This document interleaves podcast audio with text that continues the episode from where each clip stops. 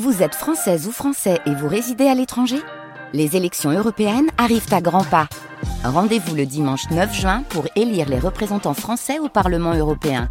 Ou le samedi 8 juin si vous résidez sur le continent américain ou dans les Caraïbes. Bon vote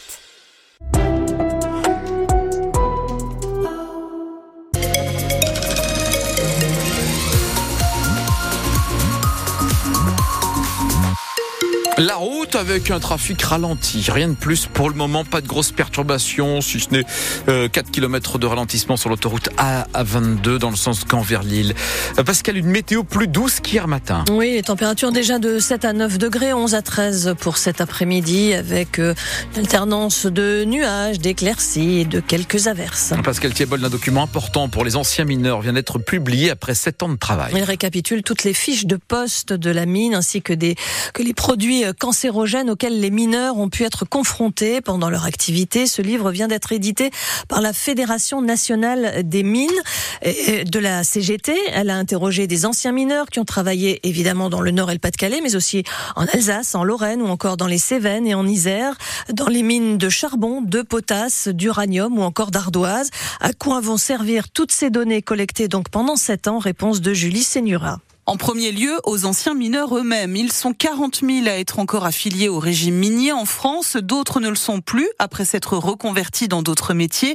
Selon Richard Caudy de la Fédération Mine Énergie de la CGT, les mineurs manquent d'informations. Souvent, euh, on ne sait pas exactement ce à quoi on a été euh, confronté, même pour les mineurs. La particularité pour les mineurs, c'est que souvent ils souffrent de multiples pathologies parce que l'air respiré, les produits utilisés, les conditions de travail, tout ça, ça s'additionne. Et donc, dans les protocoles par exemple, de suivi post-professionnel, souvent, il y a plusieurs euh, reconnaissances qui est assez rare et particulier par rapport à d'autres professions. Ce recueil doit pouvoir servir aussi, une fois qu'on est tombé malade, à faire reconnaître sa pathologie en maladie professionnelle, bien que ce soit un véritable parcours du combattant. Le docteur Alain Carré, médecin du travail à la retraite, a participé à l'élaboration du recueil. Par exemple, euh, pour être reconnu pour un cancer bronchopulmonaire dû à la silice, il faut d'abord avoir une silicose. C'est le tableau de maladie professionnelle, il est fait comme ça, alors que depuis depuis euh, le début du XXe siècle, on sait que la silice est cancérogène. Et puis ce livre doit aussi être utile aux médecins traitants qui ne sont pas particulièrement formés aux maladies dues au travail, en particulier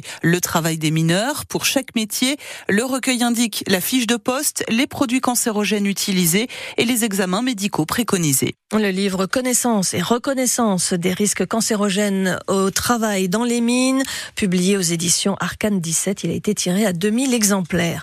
La garde à vue de l'automobile responsable de la mort de quatre promeneurs lundi matin à Steinbeck se termine dans une heure. Ces 48 heures ont été utilisées par les enquêteurs pour établir les circonstances précises de l'accident via des expertises techniques et scientifiques, mais aussi via l'appel à témoins. Le conducteur a affirmé dans un premier temps qu'il s'était endormi au volant. Les deux policiers du commissariat de Douai qui avaient été jugés en décembre pour harcèlement moral et pour agression sexuelle pour l'un d'eux ont été condamnés hier respectivement à 12 mois de prison avec sursis et 10 mois prison avec sursis. Les victimes, deux collègues, leur reprochaient des propos dégradants et sexistes euh, tenus entre 2019 et 2022. Ces deux policiers n'en ont pas fini avec de possibles sanctions puisqu'ils passent aujourd'hui en conseil de discipline et risquent la révocation. Le procès de Damien Castelin devant le tribunal de Lille est en suspens. L'audience a été interrompue hier après-midi après le malaise d'une assesseur. On saura ce matin si ce procès peut reprendre. Hier, le président de la MEL a été entendu sur des soupçons de favoritisme lors de l'embauche de son ancienne conseillère communication en 2016. Il a réfuté ces accusations, tout comme la principale intéressée, qui affirme n'avoir fait que postuler à une offre d'emploi mise en ligne. 8h04 sur France Bleu Nord, les défaillances d'entreprises ont fortement augmenté l'an passé dans les Hauts-de-France. On en parlait il y a quelques minutes avec notre invité, le président du tribunal de commerce de Lille Métropole, plus 29% de défaillances en un an, ce qui représente 4658 procédures ouvertes pour redressement, sauvegarde ou liquidation. La métropole lilloise n'échappe pas à ce phénomène, vraisemblablement lié à la fin des aides post-Covid des entreprises. L'immobilier est particulièrement touché, plus 195% de cessation de paiement dans les agences immobilières de la région. Pierre-Marie Ouattremé, le président de la FNAIM dans le Nord, c'est la Fédération nationale de l'immobilier, voit depuis plusieurs mois des collègues effectivement mettre la clé sous la porte. Le marché est en, grande difficulté et ce sont principalement des structures qui emploient du personnel avec des, des salaires fixes et des charges fixes. Lorsque les ventes ne sont pas là, bah, les trésoreries ne suffisent plus et malheureusement, il y a des défaillances. Y compris des agences immobilières implantées depuis un certain temps.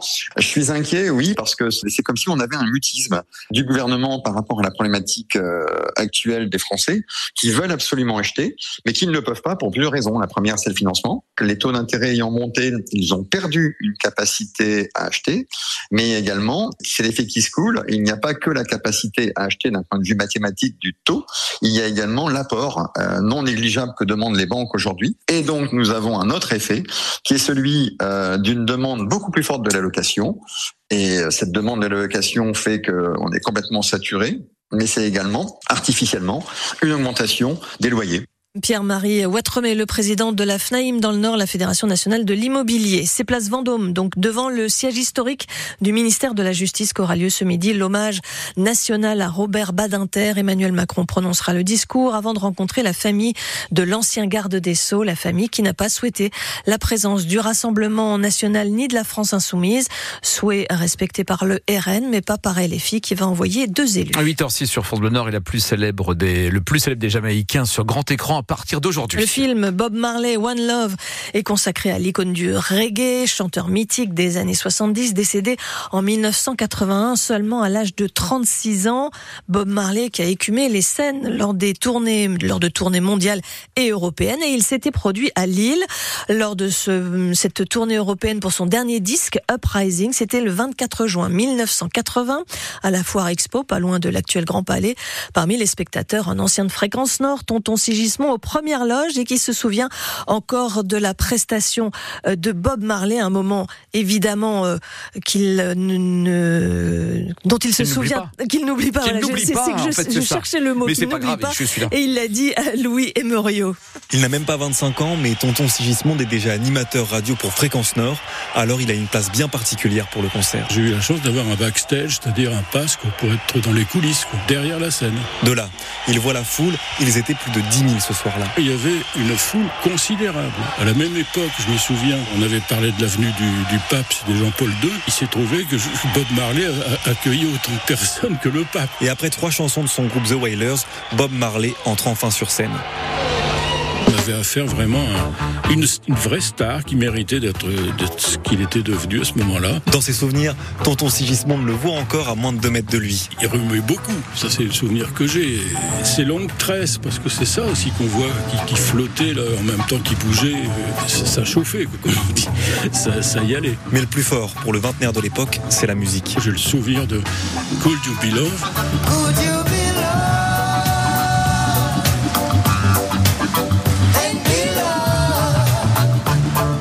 Le son de la scène. C'était phénoménal, c'est un de mes plus grands souvenirs de, de concert. J'en ai vu d'autres quand même, mais là, je dois dire, c'était extraordinaire. Son concert à Lille fait partie des 20 dernières dates de Bob Marley. Bob Marley décédé le 11 mai 1981. À noter que des billets de concert de Bob Marley se vendent encore actuellement très cher sur eBay, mise à prix 450 euros par exemple pour le, ce fameux concert du 24 juin 1980 à Lille. Les places sont beaucoup moins chères pour le Parc des Princes hein, pour voir le PSG jouer ce soir son huitième de finale allée de la Ligue des Champions de football. Les Parisiens reçoivent la Real Sociedad, actuellement septième du championnat espagnol. Sur le papier, le PSG est favori, mais les statistiques sont contre les Parisiens avec cinq éliminations en huitième de finale en sept participations.